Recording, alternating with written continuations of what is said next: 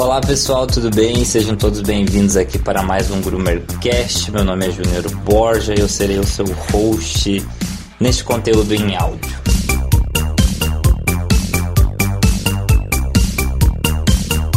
Né? É, a gente passa por um momento meio complicado na nossa situação econômica, né? Então a gente percebe que muitas pessoas estão tendo que fechar a empresa, enquanto outros continuam atendendo. Então eis o dilema político, sociocultural que a gente passa no momento, né? É, e eu tô aqui na realidade com o objetivo de passar informação, conteúdo, e eu sei que boa parte da galera que me acompanha aí trabalha a domicílio, a domicílio mesmo, na casa do dono. E assim, eu já trabalhei algumas vezes atendendo a domicílio, porém eu tenho péssimas experiências com isso, né? Então eu decidi chamar um amigo meu, o Alex.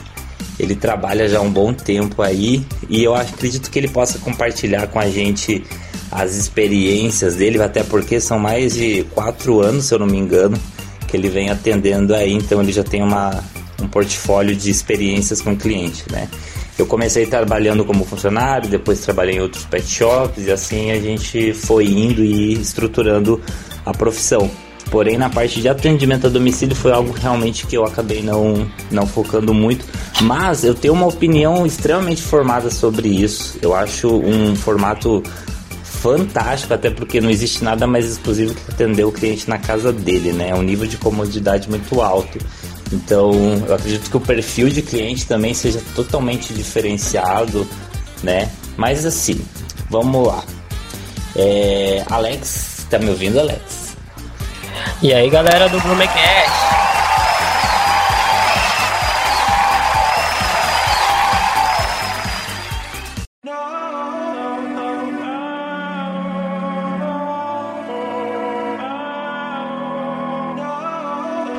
Então, pessoal, como atendimento a domicílio é algo extremamente diferenciado e exclusivo, eu resolvi chamar um amigo meu, muito bacana, o Alex. O Alex já trabalha há um bom tempo é, com atendimento a domicílio. Eu acredito que ele tem muito aí para agregar nesse conteúdo e eu sei que se você trabalha atendendo a domicílio, você provavelmente vai se identificar bastante com isso, tá bom? Então, Alex, seja muito bem-vindo, né? O nosso primeiro convidado no Groomercast.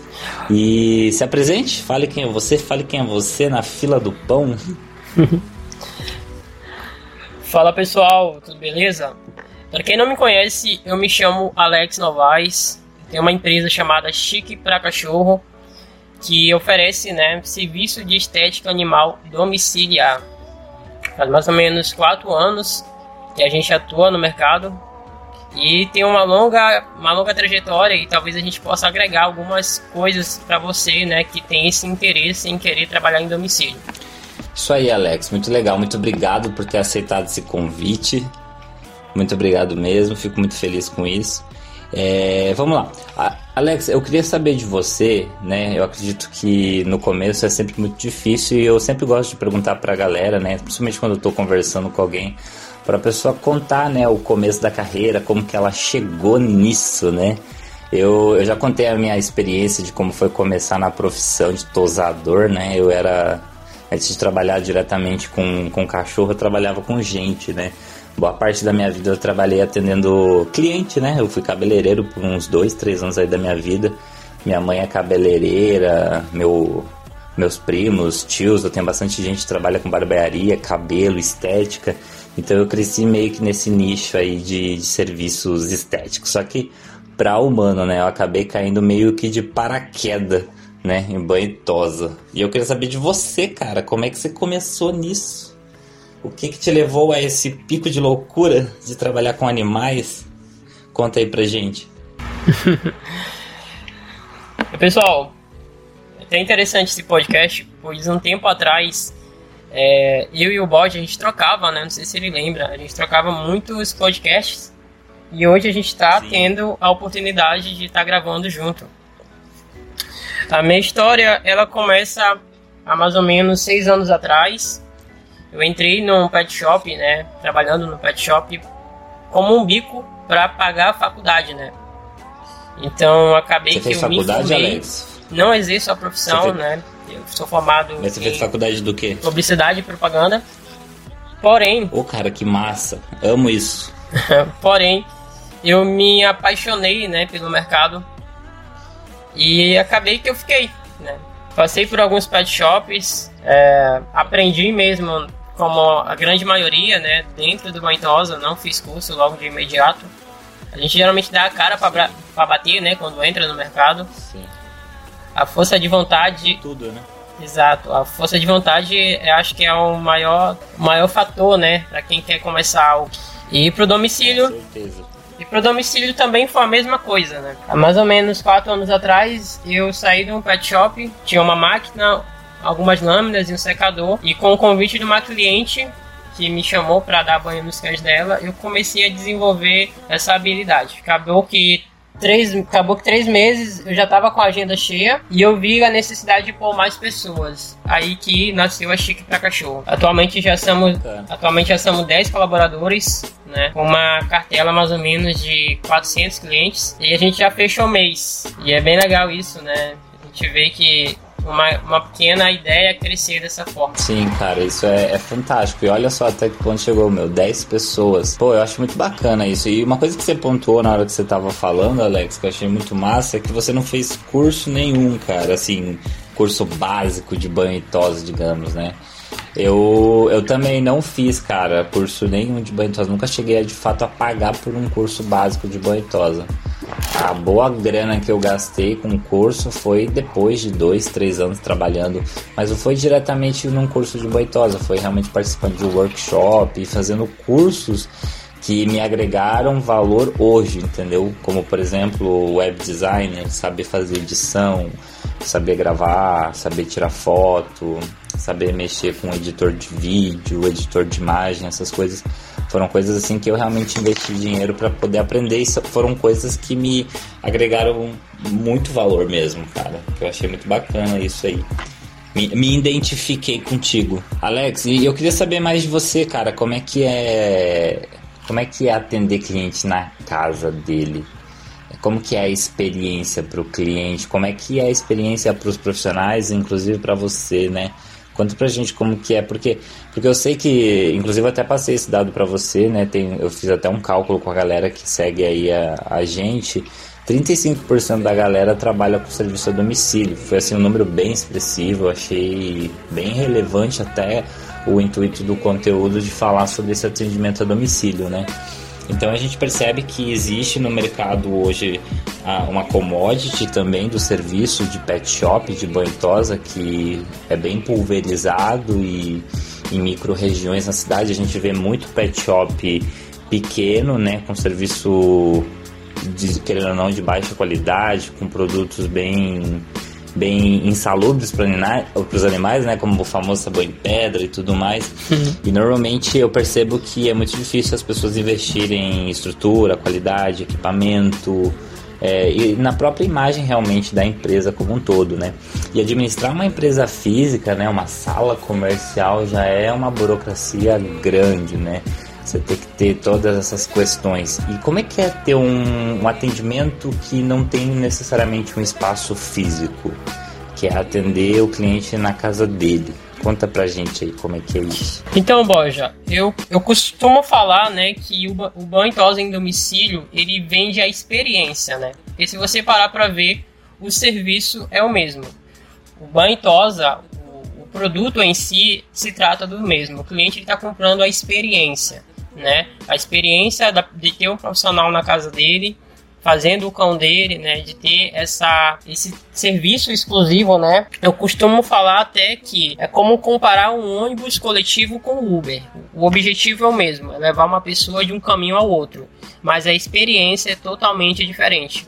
Por isso que o Uber ele é mais caro, né? Ele agrega mais valor mas porém o serviço é o mesmo. Ah, com certeza que são a, os pontos de diferenciação, né? Então essa, essa coisa que você falou a respeito de experiência, Alex, é algo assim que eu venho estudando há muito tempo, cara. Eu, eu sou assim fascinado por experiência, sabe? Por experiência do cliente, assim. Eu gosto de analisar todos os processos de, de compra, tomada de decisão do cliente, até mesmo a finalização e no finalzinho da pós-venda ali para ter um retorno de novo com esse cliente.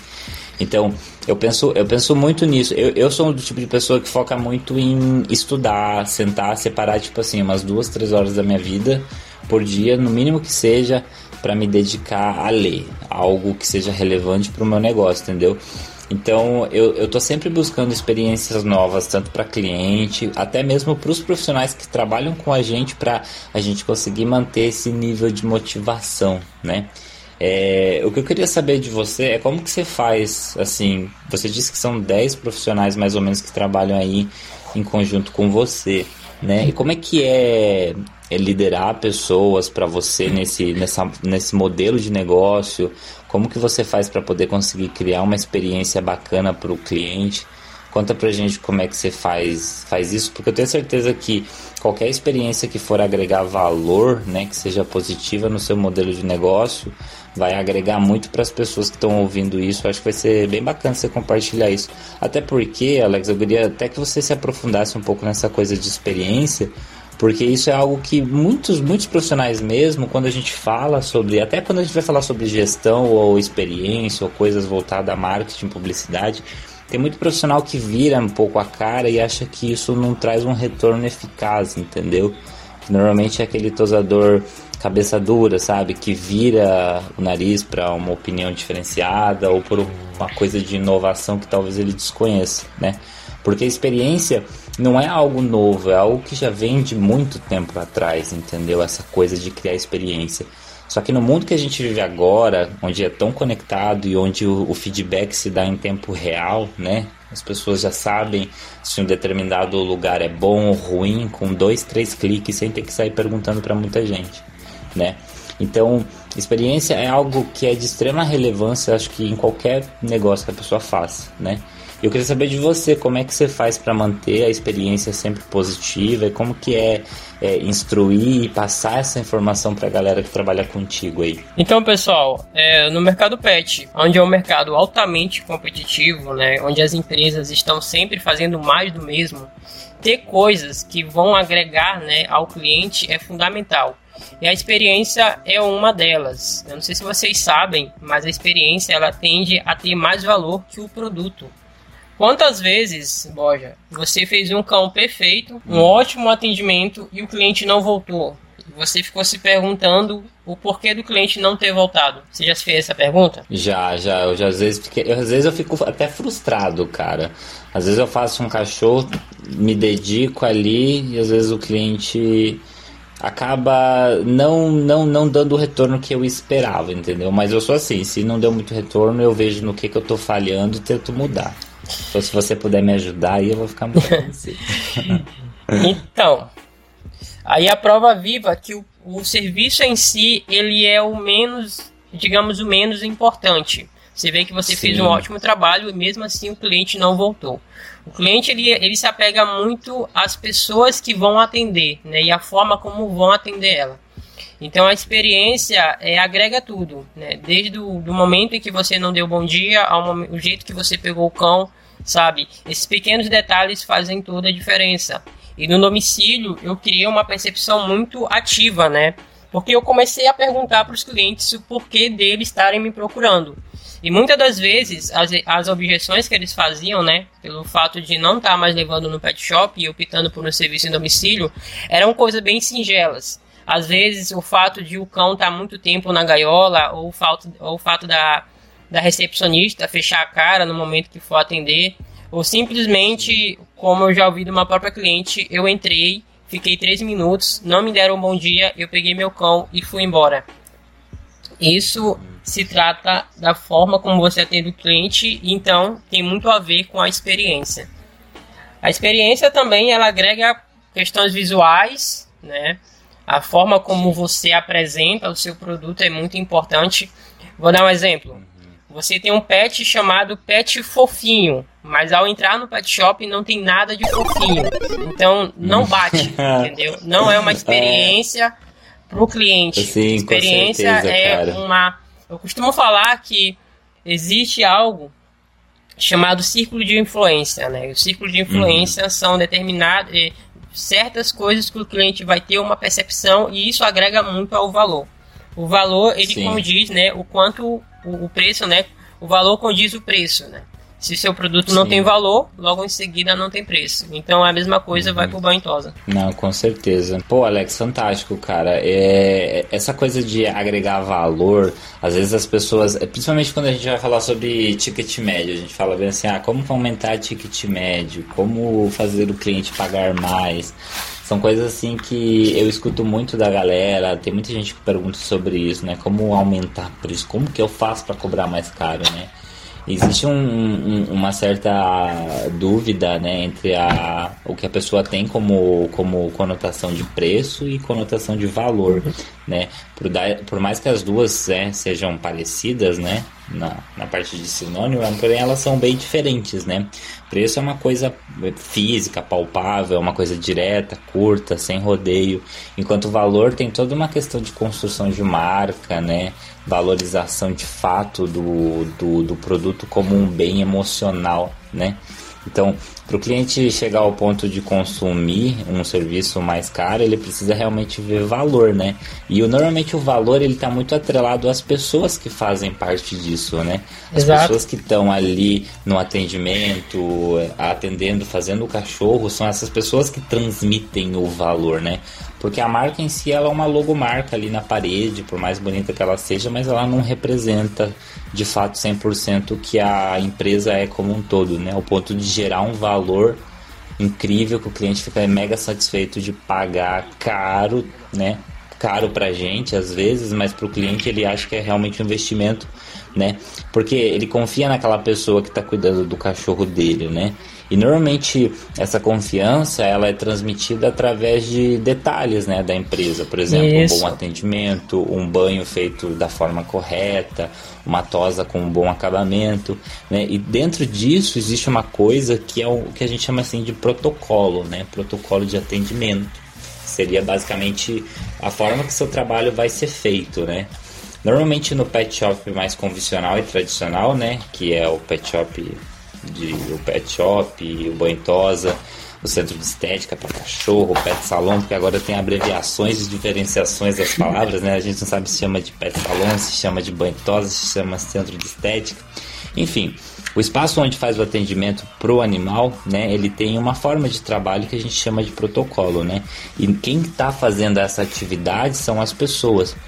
E eu queria saber de você, Alex, se você tem algum ritual ou alguma coisa assim de treinamento com seus profissionais para que eles consigam seguir esse protocolo de qualidade que você transmite aí. Ok, só para complementar um pouco o que eu falei antes, o mercado pet, na minha visão, ele está pulando, ele tá seguindo um caminho de relacionamento.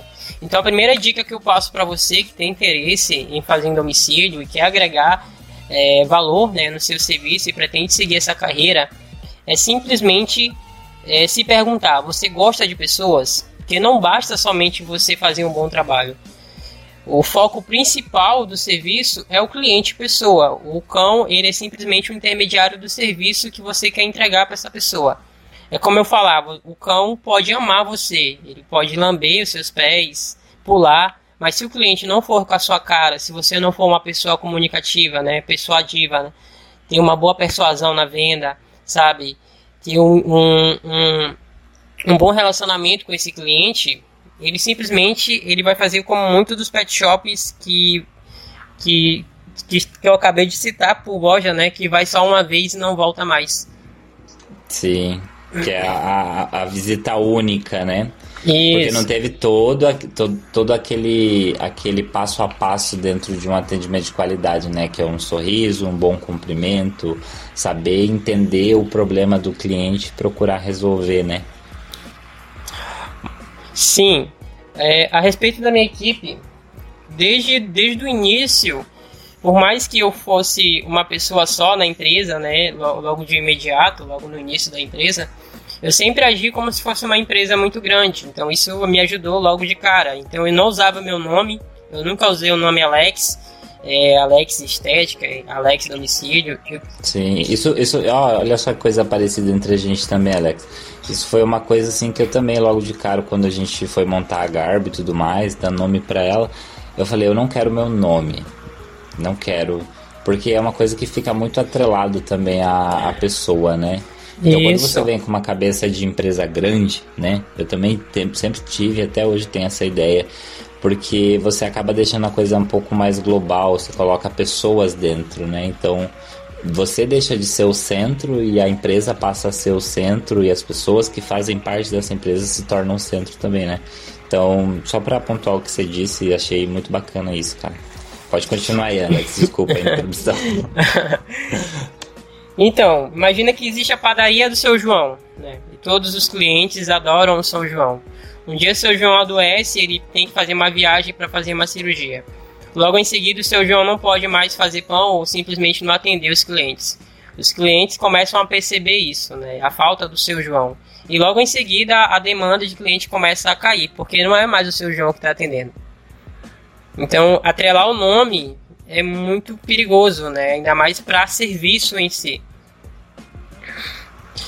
Então, desde o início, eu criei protocolos, né? Criei uma cultura, treinei minha equipe, por mais que fosse no início três pessoas e logo em seguida foi crescendo, né? O ponto principal, sabe, que uma empresa tem que ter é, é planejamento estratégico para saber que caminho trilhar e aonde quer chegar. Né? A coisa mais importante que um líder faz, sabe, é ter uma boa comunicação diária, sabe, com seus colaboradores. Eu vejo pet shops que tem funcionário há 3, 4, 5 anos e nunca parou uns, uma hora, duas horas, três horas para conversar com seus colaboradores, sabe, para falar um pouco da empresa, explicar onde a empresa quer chegar, qual é a visão da empresa, qual o porquê dos clientes procurar. Isso tudo é muito importante, por mais que no momento no primeiro momento você não ache isso importante, mas pense uma coisa: empresas são pessoas. A única diferença do seu pet shop para a concorrência são as pessoas que estão dentro, porque não existe diferencial nesse mercado. É um diferencial que seja algo radical, que o secador é o mesmo, a, a mesa não muda muita coisa, a banheira é o mesmo estilo. Os produtos não, po não pode ser dado como diferencial, porque os produtos estão aí para todo mundo comprar. Então a única coisa que vai fazer com que o cliente realmente volte são as pessoas. Então enquanto você né, não souber vender o seu diferencial para os seus colaboradores, vai ser muito difícil fazer com que os seus colaboradores, sabe, vendam para os clientes que, que estão entrando na loja. Sim.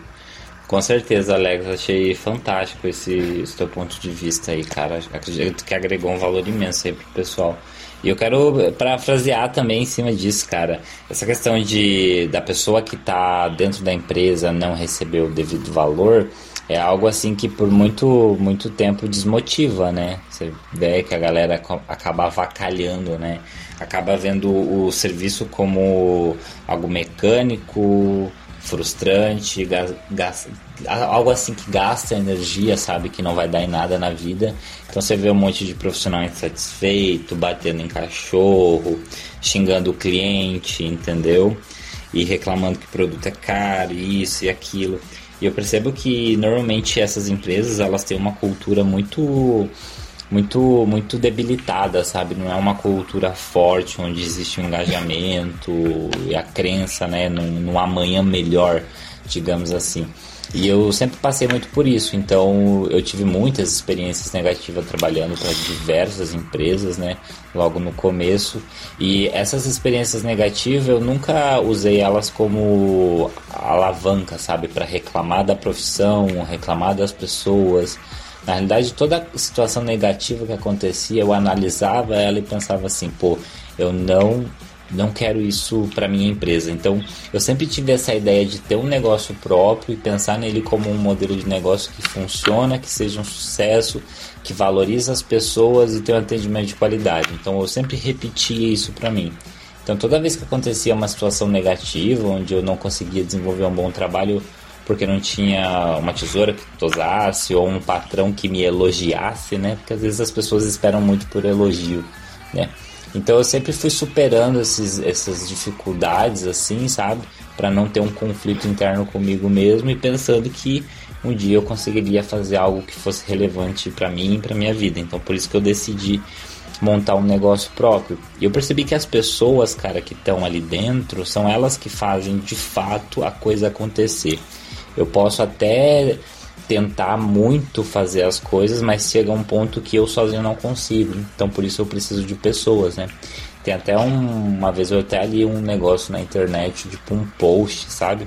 Que tinha um cara que falou bem assim que se o carro estragasse na rua, né? Se você visse um cara na rua empurrando um carro, se você iria ajudar ele, entendeu? Se você ajudaria essa pessoa a empurrar o carro, entendeu? Ou você gritaria para as pessoas empurrar ele para você. Então, tipo, são, são, são coisas assim que eu, que eu sempre analiso muito, sabe? Penso, se eu deixar de, de deixar as pessoas, né?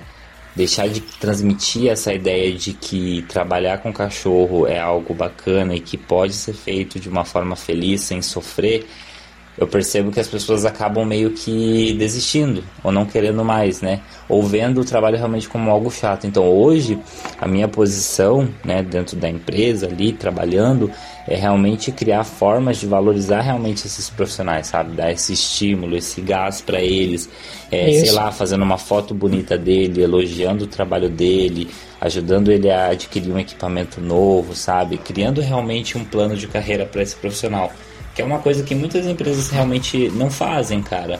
E a gente que trabalha com prestação de serviço, acho que a nossa maior dificuldade, né, é ter pessoas, né, para trabalharem com isso. É muito difícil você encontrar um tosador, né? Tinha até uma amiga minha que falava que era muito mais fácil achar uma mala de dinheiro que um bom tosador. Eu tenho uma. Porque realmente. Pode falar, Alex. Eu tenho uma, uma frase né, bem parecida, só que remete ao contrário mais difícil que achar um bom tosador é achar um bom líder, né? um empreendedor líder. Isso é muito mais difícil Isso, do que você certeza, achar cara. um tosador. É, Sabe? Só refletindo um pouco. Se você que está me ouvindo tem um pet shop, você quer ter uma equipe engajada, né? uma equipe de alta performance. Uma das perguntas que eu mais recebo aqui diariamente é como é que eu faço para ter pessoas tão engajadas no objetivo da empresa, né? Pessoas que vestem a camisa. Eu tenho uma, é, eu tenho, eu tenho em mim né, a certeza que empresa nenhuma vai para lugar nenhum sem ter pessoas apaixonadas por aquilo que fazem na empresa. Uhum. Então comece a se perguntar: o seu funcionário ele é apaixonado pelo serviço que ele presta dentro da sua empresa, sabe? O primeiro sinal de falta de gestão do, de um empreendimento é quando você começa a pôr desculpa, né? Ou, uhum. ou começa a pôr os erros nos seus colaboradores, né? A falta de cliente, a falta de um serviço mal feito. Cara, acontece sabe? muito isso. Eu, eu lembro que eu tinha um, um patrão que até para me elogiar numa, numa causa, né? Um serviço, por exemplo, era a coisa mais impossível, né? Ele via isso como obrigação. E a gente sabe que relacionamento, sabe, tem que elogiar o feedback certeza, positivo. Cara. Se você agrega no seu funcionário somente o salário, né, o que, que vai ser a sua empresa? Uma empresa né, que está somente vendendo mão de obra e não vendendo a experiência. Porque a pergunta que fica, né? Eles vão fazer o serviço? Claro que vão fazer, porque estão sendo pagos. Mas com que grau de eficiência? Não, cara, extremamente válido isso que você falou. Isso foi uma coisa, Alex, assim que eu demorei para aprender, sabe? Pensa, eu comecei o negócio, eu acho que eu tava com o que? Se eu voltar. A gente abriu a Garbo, vai fazer quase quatro anos. É que eu sou meio burro com cálculo. Eu deveria ter uns 23 anos, 24 anos quando eu montei a empresa, né? Eu e a Rafaela. A Rafaela é minha sócia. A gente, cara, é muito novo. Ela é dois anos mais nova que eu, né? E assim, eu nunca tinha tido uma experiência de empreender, de ter um negócio próprio, entendeu? Mas era algo que eu queria e que eu já de antemão sabia que não seria muito fácil, mas eu queria aquilo, entendeu? Só que acabou sendo mais difícil do que eu imaginava. Então, como eu nunca na vida tive uma posição de liderança, sabe? Nunca tive uma posição de ter que dar ordem para as pessoas. Quando eu fui colocado nessa posição, eu, eu, tenho que admitir que eu fiquei muito perdido, cara. Eu não sabia lidar com as pessoas. Então, o começo é sempre o mais, é. o mais difícil. Você quer mandar e você não consegue. E isso foi muito estressante, assim, no, no primeiro ano, cara. Eu briguei é. muito com as pessoas.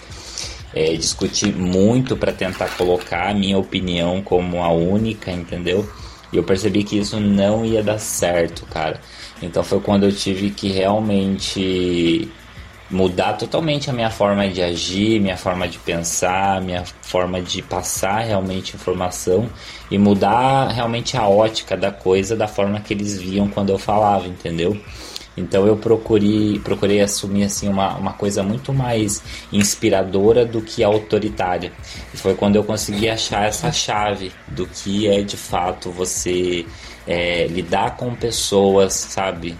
Liderar de fato uhum. pessoas. Não é mandar, você não precisa mandar em ninguém. Hoje, cara, eu, eu, eu fico muito feliz, assim, sabe, aliviado quando eu vejo que as coisas estão funcionando, né, no seu tempo, sem eu ter que estar tá mandando ou criando atrito para ter uma velocidade bacana no, no serviço, entendeu? Então a gente consegue atender uma demanda bem expressiva, fazer um serviço de qualidade com as pessoas sorrindo, cara. Isso é muito bom. Não existe nada mais motivador e, e gratificante para mim do que olhar para trás, ver tudo que a gente passou até agora e ver tudo que a gente vai conseguir daqui para frente, entendeu? Porque são de fato ali as pessoas que estão no, no negócio que vão fazer a empresa de fato crescer, né?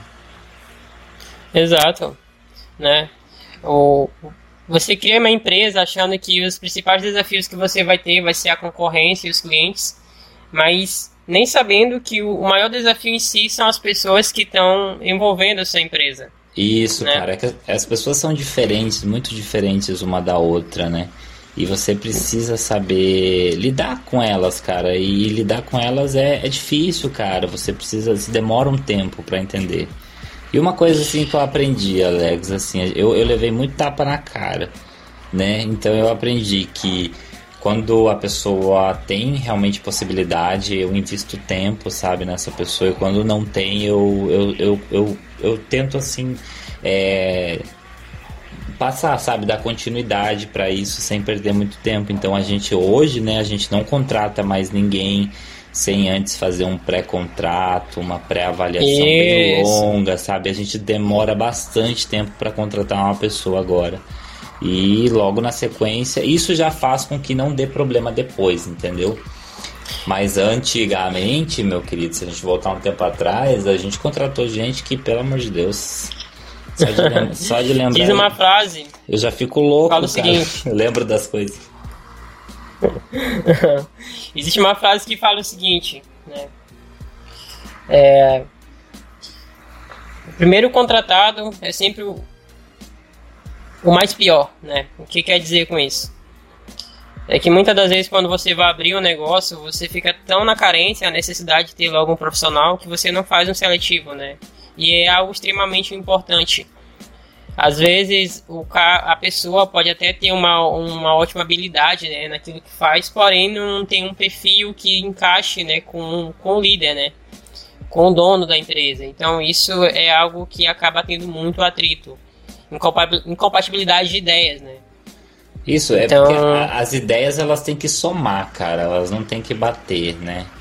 Elas têm que realmente se atrelarem ali para construir alguma Isso. coisa. Quando bate muito de frente e, e quando os pontos de vista são muito opostos, cara, eu acho que a relação não, não, não, consegue perpetuar por um longo período, né? Pois é, muitos dos empreendedores, ele tem o hábito de buscar falha onde vê. Eu, eu falo disso porque eu lembro que eu tinha um patrão que eu trabalhei mais ou menos um ano e meio com ele e ele sempre aparecia um, uma, uma hora né? Ele ficava uma hora no pet e era somente para ver problemas e reclamar. Então Nossa, era muito cara. difícil. É era muito, muito difícil da empresa crescer, né? Porque não tinha, não tinha uma cultura. E quando eu falo cultura, eu quero dizer que a empresa é o que o dono é, entendeu? Se você, eu sempre falo, você tem que ser né, o, o, profissional que você queria contratar. Então seja uma pessoa educada, uma pessoa responsável, isso, cara, com certeza. Isso, isso é muito Entendeu? válido, cara. Uhum. então, gente... é, é, como. É, é, eu tenho uma, um, uma ideologia que fala o seguinte: a cultura, você que está me ouvindo, a cultura é como você ir pra festa, né? E tá todo mundo de tênis ou sapato e você tá de havaiana, você não se sente bem. Então, isso, a cultura cria a, faz com muda o eixo do profissional trabalhar da forma como todo, todo mundo trabalhando. Imagina só, Se o, o Borja, o Júnior, ele é uma pessoa ativa, proativa, comunicativa, né? E o, o, o colaborador ele começa a ver isso, entendeu? O líder é para onde está todo mundo olhando, então vai todo mundo se espelhar naquilo que ele faz.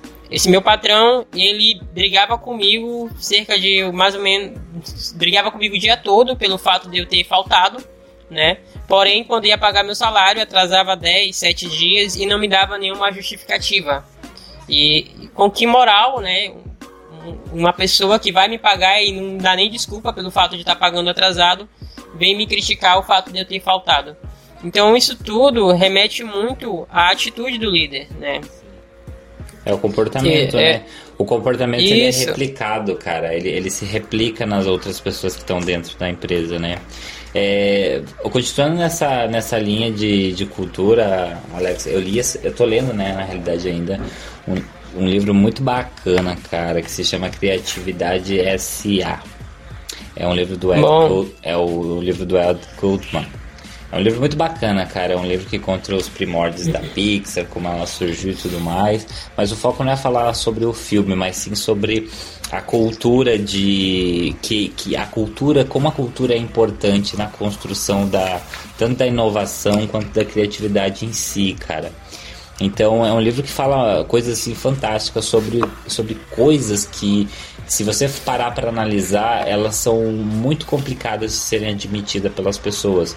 Como por exemplo, eu não preciso estar certo o tempo inteiro. Se alguém me criticar, não. sempre é algo negativo e a verdade para se falar o que se pensa sem a pessoa se doer, entendeu? Porque as pessoas vivem num, numa coisa de que elas precisam estar certas o tempo todo, entendeu? Então o patrão, nesse sentido, né? Ele, ele sente uma obrigação de ter que estar tá certo, cara, o tempo inteiro. Então, quando ele é questionado, quando a autoridade dele é questionada, o cara fica louco, entendeu? Porque ele não consegue parar e analisar uma reclamação como algo positivo ou como algo que é necessário e que faz parte, entendeu? Então, esse livro foi um livro, cara, assim, que me ajudou muito, sabe, assim, a entender um pouco mais como funcionam as relações, entendeu?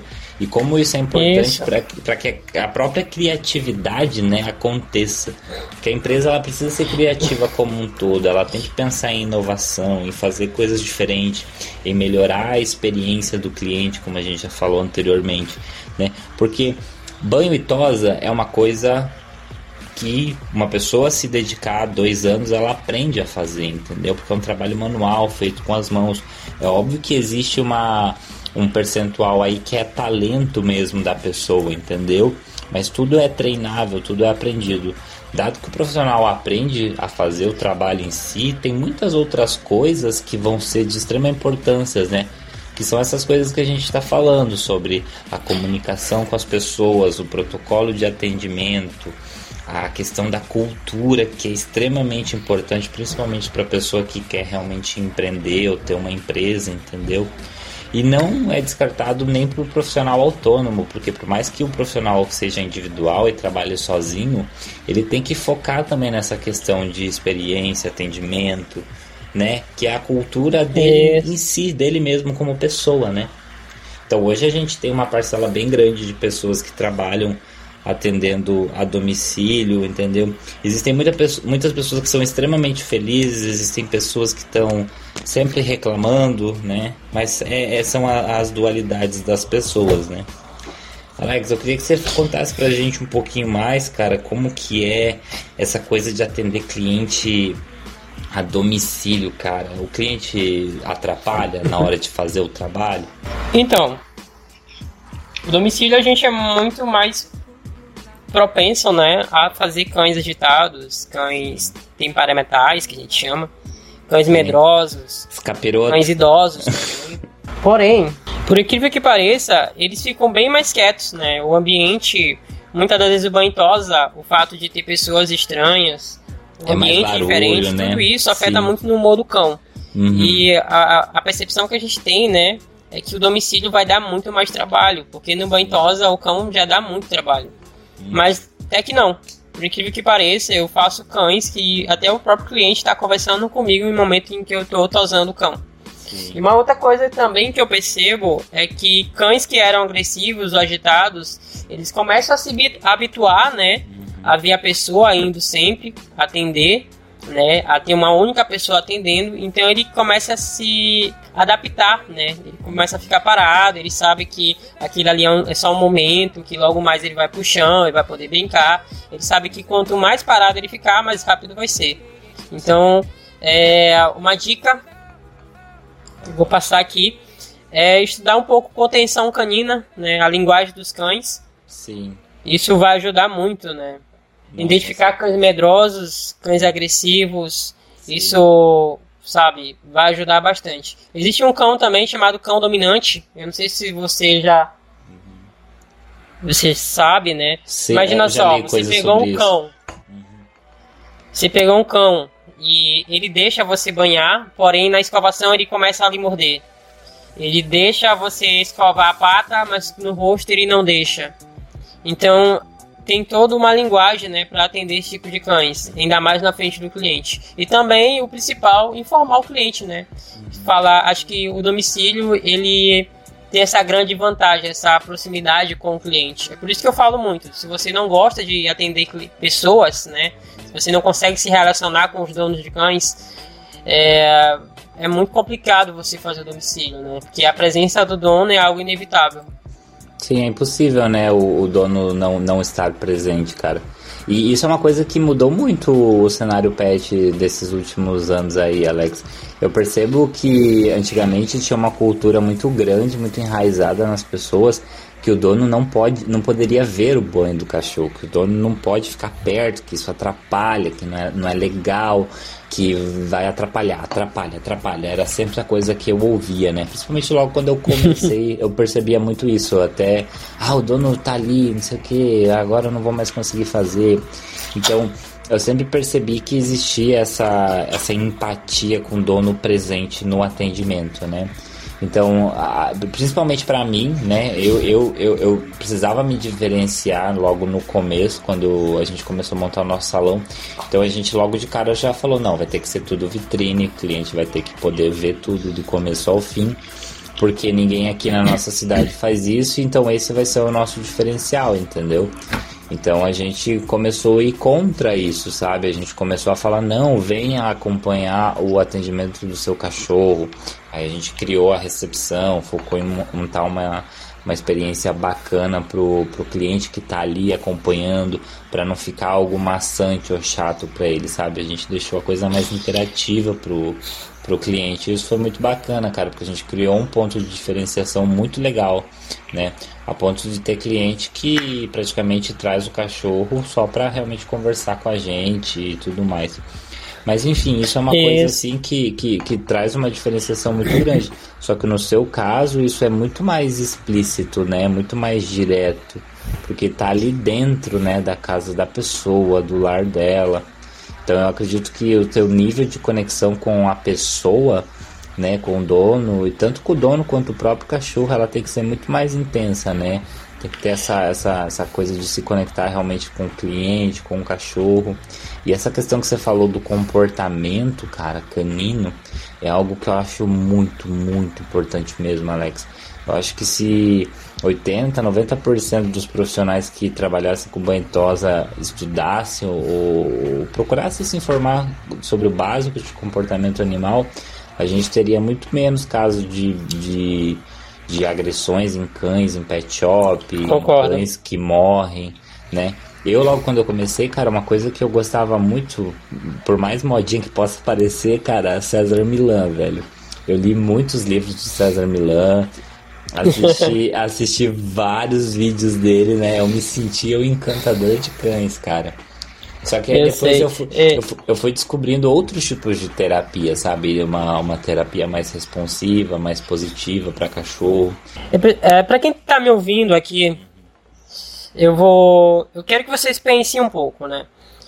É, o cliente, ele tá cada vez mais vendo o cão como filho. Então ele quer conhecer a pessoa que, quer, que vai fazer o cão dele, quer conversar, sabe? Quer ter uma autoexplicação. Que clientes esse que quer ter um nível de percepção do profissional. Por incrível que pareça, eu já ouvi até de próprios proprietários de pet a seguinte frase: é, Eu não deixo o contato direto do meu tosador com o cliente, pois ele pode me roubar o cliente. Hum, então, se você não Deus. confia, se você não consegue confiar nem no seu, no seu próprio colaborador, né, no seu uhum. próprio funcionário, vai ser muito difícil fazer com que a, as coisas aconteçam na sua empresa. Com né? certeza. A confiança cara. é um dos pilares para qualquer empreendimento. Isso que entendeu? você falou é e, fantástico. E, e, o mercado desse, onde o está caminhando para mais relacionamento, né? Uhum. Ter essa importância, esse contato de conversar com o cliente, explicar um pouco do serviço, falar um pouco da história, né? É, falar um pouco da empresa, até pode ser também. Uhum. Os clientes em domicílio, ao meu, ao meu ver, são extremamente carentes, né? Uhum. O ser humano hoje em dia é extremamente carente. Ele quer conversar, ele quer se expressar, sabe? Sim. Como você falou, o cliente ele vai no seu banho tosa para fazer um banho e conversar com você. Hum. Às vezes fica até meio, meio é, complicado em domicílio, porque a gente está fazendo serviço e a gente não consegue dar tanta atenção para o cliente, é. pois ele quer conversar, quer desabafar. Uma curiosidade para quem está me ouvindo e acha que isso é balela, uhum. a terceira pergunta mais feita no Google Brasil é, é a seguinte pergunta: Como é que eu posso fazer para as pessoas gostarem de mim? Então imagina só, Caramba, o cliente, cara, né, a pessoa uhum. no alto do, da, da, no, do seu conforto da sua casa, de madrugada, ele está tentando descobrir como se relacionar com as pessoas. E o pet shop está cortando isso. Tá pegando o cão, levando pra gaiola, entregando daqui a duas horas, daqui a uma hora, entendeu? Então fica um entregador de serviço. Não tem diferencial, entendeu? Então o mercado ele é pessoas, o mercado ele é pessoas. O cão ele é somente um intermediário de um serviço. Enquanto você estiver focando em quantidade, né, em quantidade de cães que estão entrando, não tiver, sabe, selecionando os clientes, conversando, fazendo com que esses clientes se apaixonem pela empresa, entendeu? Dificilmente essa empresa vai ter um grande engajamento no mercado. Pode até fazer dinheiro, mas vai ficar muito difícil de, de manter um valor agregado, vai ficar muito tempo patinando, né? Dificilmente vai ter outra unidade. Vai existir também sempre a rotatividade de cliente, né? Aquele troca-troca de cliente que nunca tem um cliente de lifetime value, um cliente que fique por bastante tempo. O cliente sempre vai trocar para aquele que melhor agradar ele, né? E o agradar Isso. tá em conversar, em trocar experiência, em apresentar benefícios. Não só fazer um serviço de qualidade, né, Alex? Se a gente falar de serviço de qualidade, serviço de qualidade a gente sabe como que se faz um banho, uma tosse. E bom, já. Oi, Alex. É, eu vou contar um relato aqui para vocês que estão me ouvindo. Assim que a minha empresa começou a ter quatro funcionários, né? Eu vi, eu, eu não tinha tanto engajamento, eu não tinha tanto valor agregado é, não tinha um nível de percepção do cliente, digamos. Porém, eu focava muito na qualidade. O serviço já era de muita, de muita boa qualidade, entendeu? As tosas eram perfeitas, os banhos eram bem feitos. Porém, eu não conseguia aumentar o valor e não conseguia ter uma quantidade grande de cliente, entendeu? Eu tinha até um lema na época que falava o seguinte, né? Falava era a seguinte frase: é, de uma montanha até um cego desvia, mas são as pequenas pedras no caminho que derruba, que era justamente para fazer com que a equipe tivesse presa aos detalhes do processo, né? Então a, a, a equipe estava tão focada no processo que acabava esquecendo o cliente, né? Então o relacionamento não existia nessa época. Então a partir do momento que eu comecei a focar, né, fazer com que ele, com que eles estudassem venda, né, tivesse uma comunicação ativa, sabe? Se fosse uma pessoa extrovertida. Hoje em dia é bem, é bem complicado por, esse mercado, porque os tosadores eles não estão querendo se desenvolver como perfil é, pessoal, né? Eles só querem desenvolver o, o, processo, né? O protocolo, que é fazer banho, banho tosa. Que é aquela entendeu? coisa industrial, né? Isso. Não adianta você ser um bom tosador se você não sabe vender aquilo que você faz. E o domicílio, ele é algo extremamente importante isso. Você tem que saber vender, tem que saber persuadir, sabe? São coisas extremamente importantes. Pô, cara, muito bacana isso. E essa coisa de, de treinar, treinar os seus tosadores para serem vendedores, cara. Isso é, é uma coisa assim que eu, eu venho olhando com outros olhos há muito tempo, sim, cara. Era uma coisa que a gente não tinha muito ativa lá na Garbo, mas desde o começo desse ano é uma coisa que a gente trouxe, assim, a gente veio com tudo, cara, com essa coisa de treinar os profissionais para venderem, cara. Então a gente tá Isso. sempre nessa troca, chamando pessoas para ajudarem, sabe? Pessoas com mais experiência em venda, saber posicionar o profissional tanto na internet quanto na frente do cliente para fazer toda a abordagem e tudo mais, sabe? E melhorar até o nosso espaço, sabe? A recepção para dar um atendimento mais caloroso. Então, tudo isso foram coisas assim muito importantes, cara, que a gente uhum. conseguiu, conseguiu criar uma diferenciação grande, cara. Então, eu, eu, eu praticamente então... acredito, cara, que principalmente agora, depois desse negócio de coronavírus, cara, você pode ter certeza que muitas coisas vão mudar, entendeu? Então, é uma coisa que já vem acontecendo há um tempo, mas agora ela se tornou muito mais expressiva, cara. E tanto para posicionamento então, online quanto é... loja física, cara, porque as pessoas não querem mais irem ir tanto assim, né, para os lugares agora. E essa cultura de fazer as coisas online vai se tornar cada vez mais forte, entendeu? Só que a gente que é prestador de serviço, a gente ainda consegue manter essa alavancagem, entendeu? Mas no seu caso, você já tá na frente da gente, cara, porque você já tá na, na casa do dono. Olha aí. se, e, se e, qualquer e, coisa der errado, eu vou atender a domicílio também. e Júnior, só pra a gente não perder o raciocínio e eu falar algumas coisas que você comentou aí, né? Uhum. É, sabe, quando um líder para de aprender, ele também deve parar de liderar. Né? Sim. Palavra mágica, aprender. Hum, né? E também devemos desaprender algumas coisas, sabe? Algumas coisas, algumas atitudes que a gente tinha sabe? Aquele dilema, sabe? A máxima dos anos 80, que hoje em dia já não serve em nenhuma empresa. Quer ouvir? Talvez até você saiba. Manda quem pode. Obedece quem tem juízo. Isso não funciona mais, pessoal. Não funciona, ah. cara, de forma alguma. As pessoas estão totalmente com outra linha de pensamento. Isso. Eu sei, eu sei que é, a, o, o, dono do pet shop ele tem que aprender que os seus funcionários não estão prontos, né? Cabe ele desenvolver esses profissionais ao que ele quer. Senão ele vai ficar contratando, né? Ele vai contratar vai cobrar e demitir. Contratar, cobrar e demitir. Isso vai virar um ciclo vicioso. A empresa não vai criar uma identidade, não vai ter uma cultura, porque são pessoas apenas fazendo serviços, né? Eu sei que é duro, eu sei que é duro falar, repetir coisas para funcionário, né? Falar coisas que o funcionário devia saber. Mas não existe uma conscientização. Não adianta só falar, tem que conscientizar. Entendeu? Certeza, Quer ver uma coisa? Para que você tenha uma, um, um, padrão que eu sempre falo. É, excelência, ela vem de repetição. Entendeu? Excelência, ela vem à base de repetição. Então não adianta você falar uma vez, você vai ter que falar sempre. Sim, falar é que... sempre Isso, até cara. entrar na cabeça do cliente. Quer ver uma coisa? Quanto é 2 mais 2? É 4. É 4. Né? Você sabe porque você passou muito tempo da sua vida ouvindo isso. Agora, uhum. quanto é 17 vezes 23? Aí eu vou ter que pegar minha calculadora.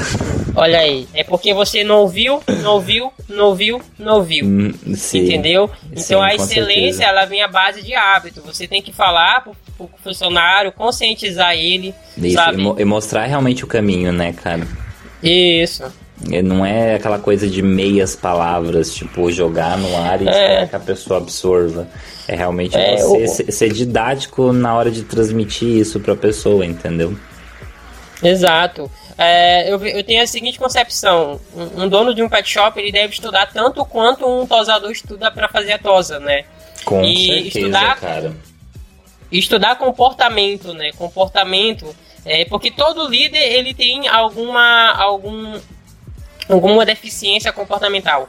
Aquele líder que acha que não tem nada para melhorar no seu comportamento, coloca arrogância no primeiro ponto da lista.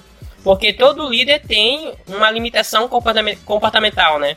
Então, Alex, uma outra coisa que é bem, bem complicado, né? A gente às vezes tem uma ideia de negócio muito bacana, a gente quer fazer as coisas bacanas, mas a gente sabe que são as pessoas que estão ali dentro que vão, vão fazer realmente a, a coisa de fato ser escalada, né? E se tornar um negócio escalável.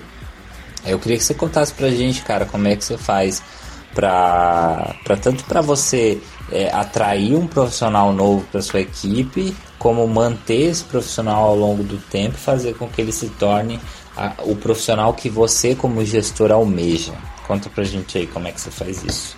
Então, as melhores contratações vêm pelo coração, não pelo dinheiro.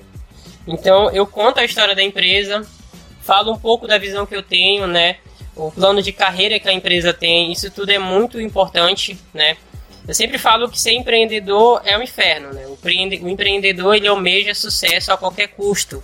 Mas para ele ter sucesso, ele tem que fazer com que todos que estão em volta dele tenham sucesso também.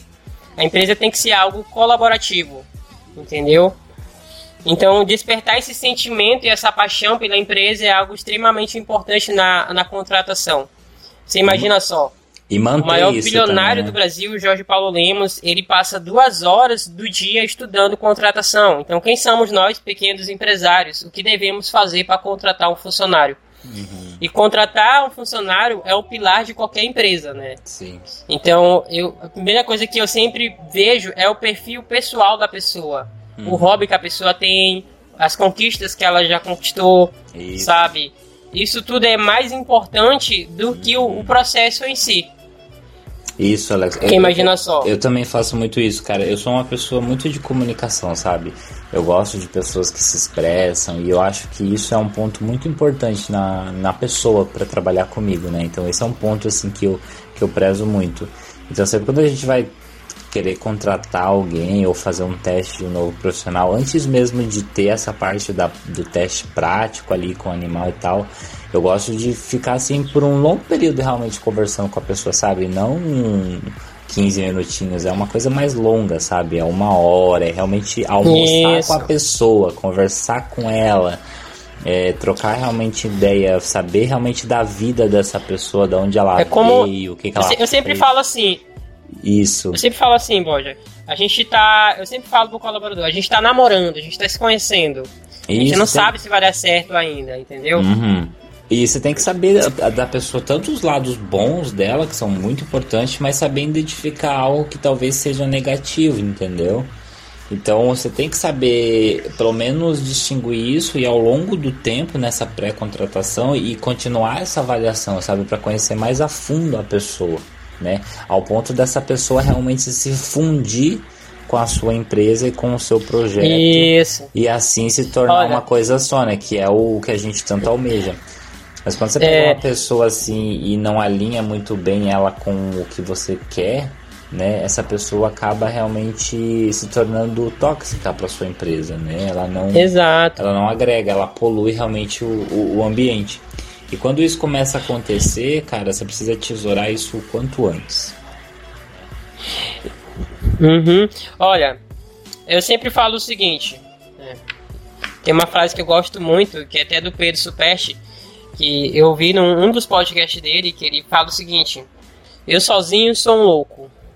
Eu com outros loucos sou uma revolução. Então, eu criei, eu criei minha empresa, né? Eu conheço a visão da minha empresa, eu tenho a minha visão de mundo. Então, cabe eu encontrar pessoas, né, que, que, que se juntem com o propósito que eu tenho. Então, esse é, é o pilar principal. Primeira coisa é estudar, né, contratação, para você identificar qual o perfil da sua empresa e o perfil do colaborador que você quer ter- contratar.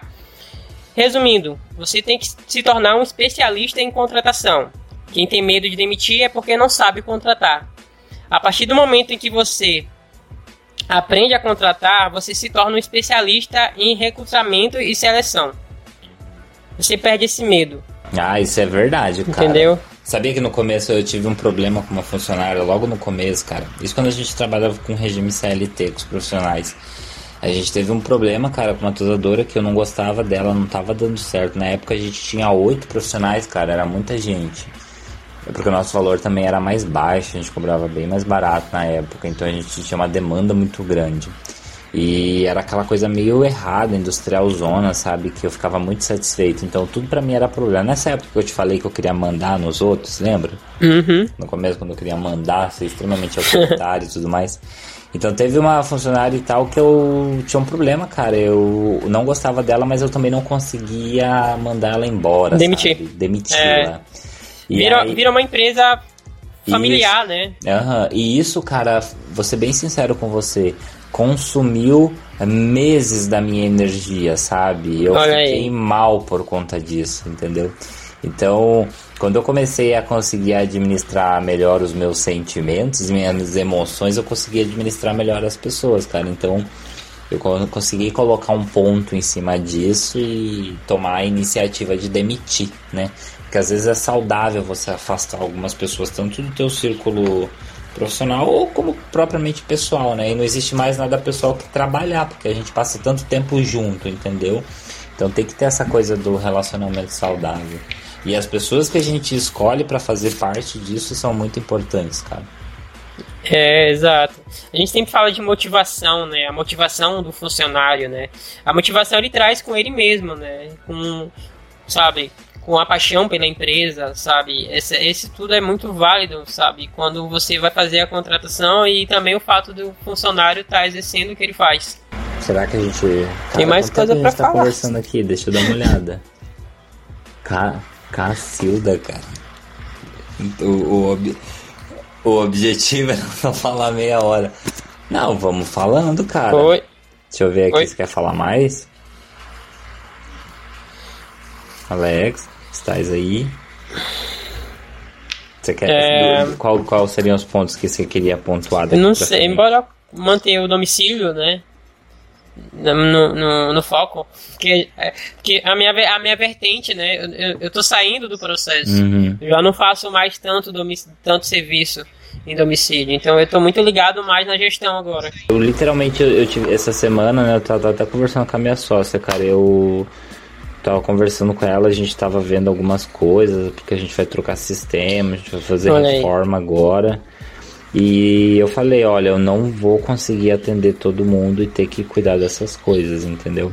E outra, eu tô, eu tô com uns projetos paralelos, cara, eu tô desenvolvendo. Lembra Lembro. do sistema que eu te Inclusive, falei? Inclusive vai dar muito dinheiro. Então, isso. A gente tá desenvolvendo isso, cara, e isso toma um tempo, cara, lascado. E, e também tem a parte de produzir conteúdo, de ter que gravar, editar e tudo mais, e isso é. um tempo lascado.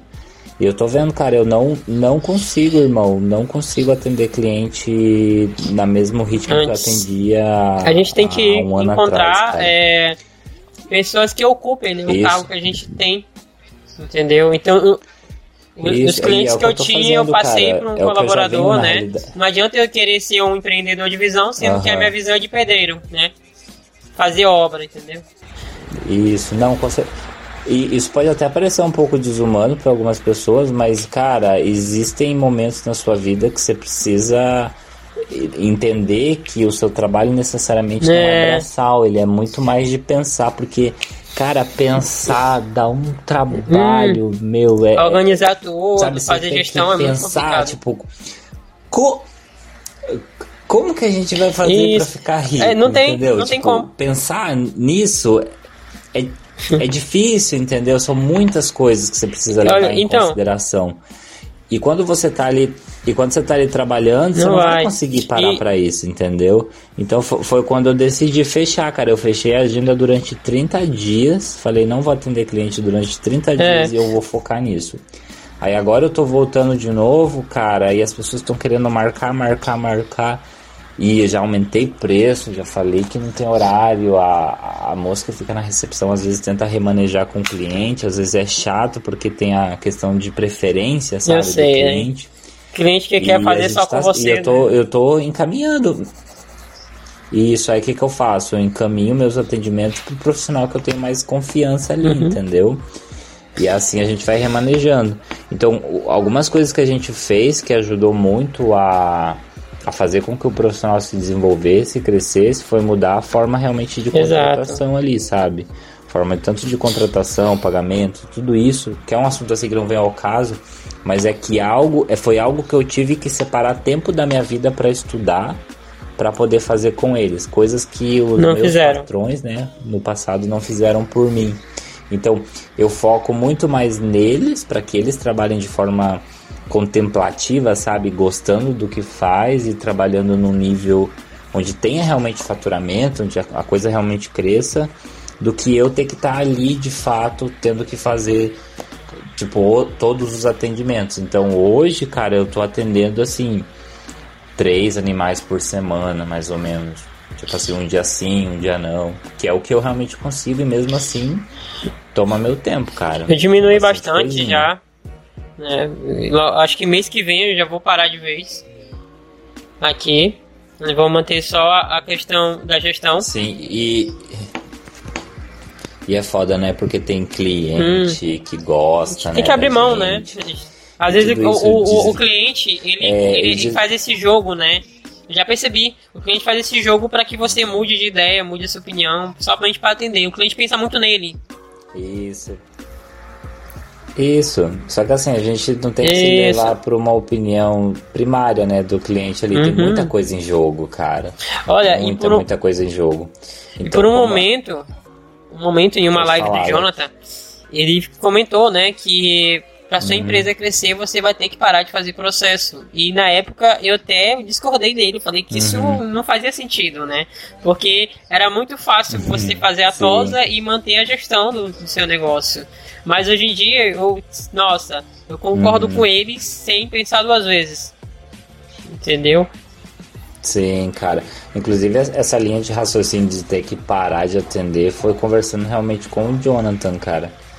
A gente tava fazendo um evento lá em Caxias do Sul, cara, acho que foi. Foi um lançamento do negócio da Propets lá. E aí a gente tava conversando e ele falou, cara, para você poder crescer de fato a empresa, né? Ou você sai do operacional e vai para realmente para a linha de frente do negócio, sabe? Porque, sei lá, como dono e como gestor, seu trabalho é muito mais sobre fechar parceria, conseguir trazer coisas novas para dentro e melhorar os processos do que tá ali dentro fazendo a coisa, né? Porque tudo é energia, né, Alex? Isso. De você, né?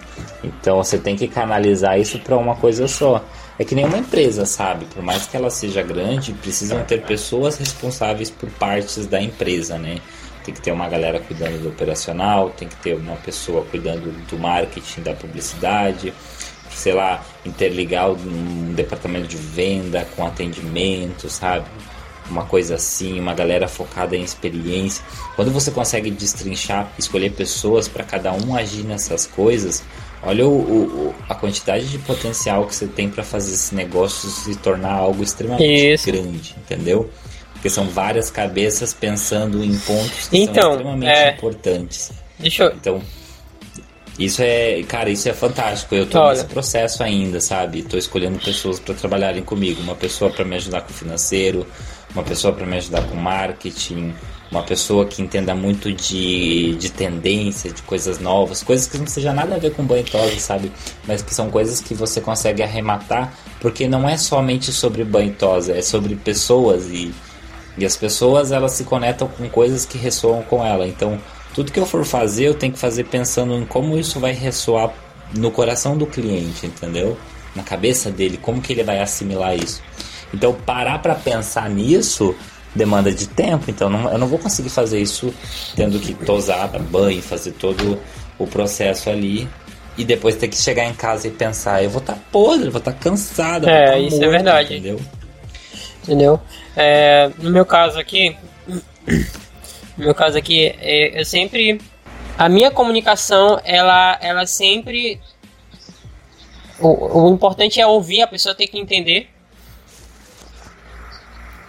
Uhum, e, com certeza. Fazer reuniões frequentemente, a cada 15 dias a gente faz RFs, né? Muitas das coisas que tem aqui não vieram uhum. de mim, vieram deles, serviços, entendeu? Formas de atender. Uhum. Então, essa participação Sim. ativa do colaborador no processo da empresa faz ele criar mais responsabilidade e um engajamento melhor né, naquilo que ele faz.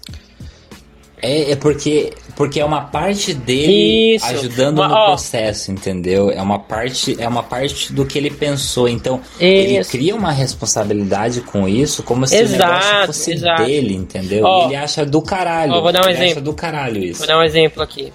Pra quem tá me ouvindo aqui, um dos sentimentos que o ser humano mais dá valor é o fato de se sentir importante, o desejo de se sentir poderoso, digamos. Então, quando você dá carta branca pro funcionário, de- sabe, ter um, um- um- uma certa ação na empresa, digamos, eu quero criar um novo pacote, então eu quero a opinião de todo mundo aqui, o que, que vocês acham disso? É, o pacote é de, um exemplo que a gente usou aqui. O pacote é para cães de pelagem curta. O que, que a gente pode agregar aqui? Ah, faz uma remoção de, de pelos mortos, uma escovação de dente, uma hidratação das patas, né? Aquele fluido que nutre as, as almofadinhas, né? Então isso tudo foram ideia deles. A participação deles fazem com que eles tenham um um engajamento. E o feedback também é algo muito, sabe, que deve ser trabalhado constantemente, independente de qualquer empresa, seja você domicílio, seja você que é dono de um empreendimento, sabe? É, O que eu quero dizer é o seguinte, vou dar um exemplo aqui. A questão da, da comunicação, né, que eu falei aqui, e a participação do funcionário da empresa. Um funcionário errou, digamos, uma, uma situação que aconteceu aqui. Eu tinha um colaborador, né, tenho esse colaborador até hoje, ele, ele trabalhava apenas cinco dias na semana, né. Não, ou, errei, ele trabalhava apenas quatro dias na semana. Os outros dois dias, às vezes ele ia, às vezes ele não ia, né. Então, eu ouvia muita reclamação de cliente me ligando, né? Querendo saber o porquê dele não ter ido. Ou então, muitas das vezes, ele já me comunicava, né? E eu tinha que dar desculpa para os clientes. E ficava uma situação muito chata. Então, eu não poderia pegar ele e dar uma bronca nele. Falar, olha, tu não pode fazer isso. Isso é errado, sabe? E com uma comunicação agressiva com Uhum. ele. Então, eu parei ele, né? Pra conversar e falei o seguinte. Aham. Falei, olha, fulano, eu tô com um problema, sabe? Eu tô com um problema que os clientes estão procurando você e eu não tô conseguindo, sabe, fazer com que você chegue aos clientes. Porque você, porque você tá faltando. Então eu quero que você liste aqui pra mim cinco consequências da tua atitude, tá bom? Eu vou te ajudar com isso. Aí ele começou a listar, né? Eu eu comecei a listar, olha, tô faltando, o cliente vai reclamar. Sim. Ok, o cliente vai reclamar. O que, que pode acontecer? Eu vou mandar outra pessoa, né? Aí diz, vai, o que, que pode acontecer aí? Ah, essa pessoa vai pegar um serviço que é meu. Aí, é, ok, você, você tá certo. Ele, esse esse dinheiro você já não vai mais receber. O que mais? Aí ele falou o seguinte: ah, o cliente pode gostar dessa pessoa e o cliente não pode negar o meu serviço agora, porque já tem outra pessoa atendendo. Ele viu coisas que eu nem tinha visto. Entendeu? Ó, eu comecei a. Sim. Você tem que fazer com que o seu colaborador comece a falar os problemas, né? A consequência do problema. Então, logo em seguida, eu começo a fazer. o- Isso. Sério? Ele começar a ver, ele tem que ver o próprio erro, né?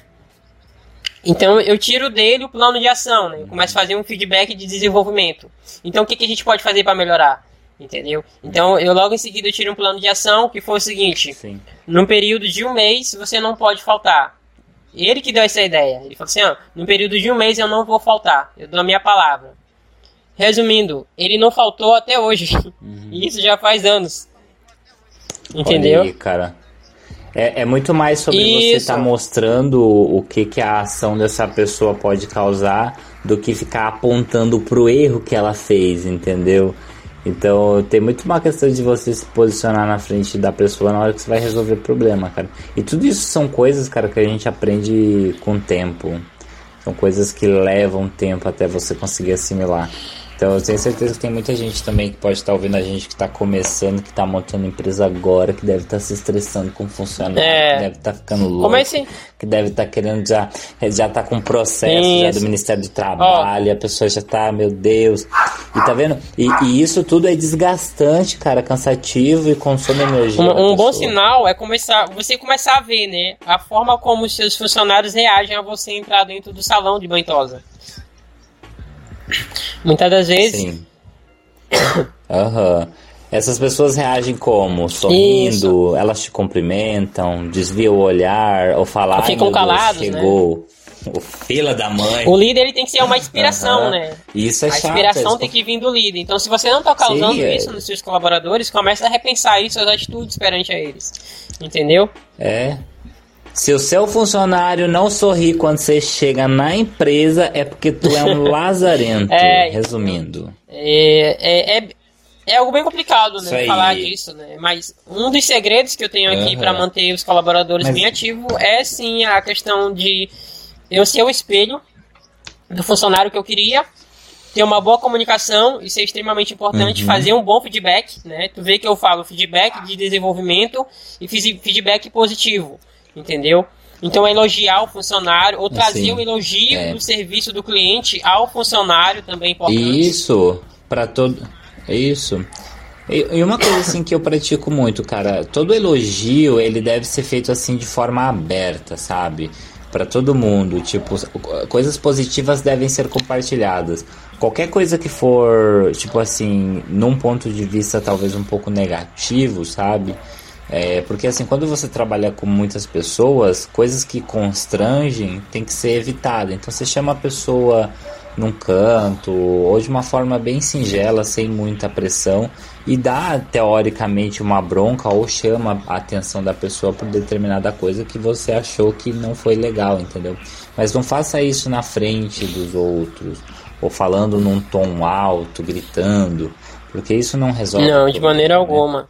Entendeu? Eu acho que a, o, o- sabe, acho que é alta, alta responsabilidade, né? O, o líder se responsabilizar por tudo que acontece na empresa. Entendeu? Sim, porque tudo que acontece hoje, hoje, hoje eu tenho essa visão, Alex. Tudo, absolutamente tudo que acontece dentro da minha empresa Isso, é minha exato. responsabilidade, entendeu? Então, se o animal foi tosado de uma forma feia, é talvez porque o treinamento que eu dei sobre aquele determinado serviço não foi eficaz o suficiente. Se o, o produto não foi utilizado de forma correta, se o atendimento foi bacana, se o cliente teve um feedback negativo, se houve uma reclamação, a responsabilidade é minha. E eu não sofro por isso. Eu, eu, eu, não, eu não fico triste porque algo de ruim está acontecendo. Eu estou feliz porque eu tenho ciência do que está acontecendo, eu sei da onde o problema está vindo e eu consigo pensar em como eu vou resolver isso, entendeu? Sem ficar angustiado, sem ficar nervoso ou querer passar essa culpa para uma outra pessoa, entendeu? Então é muito mais sobre eu assumir a responsabilidade e entender que isso vai ser rotineiro, entendeu? E eu tenho que virar amigo desse problema, não ver ele como um inimigo. Exato, exato. Então, Alex, muito obrigado pela sua participação de coração. Né, galera, sigam o Alex aí nas redes sociais, tá? Chique pra cachorro, atendimento a domicílio. E é isso aí. Alex, se quiser deixar alguma conclusão final, deixar uma indicação de filme, série, a gente agradece, né? Porque aqui não é só sobre tosa, é entretenimento, tem um monte de coisa. Então eu gostaria que você deixasse sua conclusão final e uma indicação de algum livro, algum filme, alguma coisa que seja inspiradora e que ajude aí as pessoas a pensarem em saírem da, da caixinha, né? Ou da zoninha de conforto. Uma indicação, eu vou dar duas indicações de dois livros que é extremamente importante para qualquer empreendedor e líder de equipe, que é o Monge e o Executivo, livro muito bom, fala muito de liderança. O outro livro é o Dedique- Dedique-se de Uhum. Coração. Aham. É um livro que conta a história da Starbucks, né? A gestão da Starbucks, que é a maior cafeteria do mundo, né? Starbucks é fantástica, cara. Não só o café, que é fantástico também, E- adoro os cafés deles.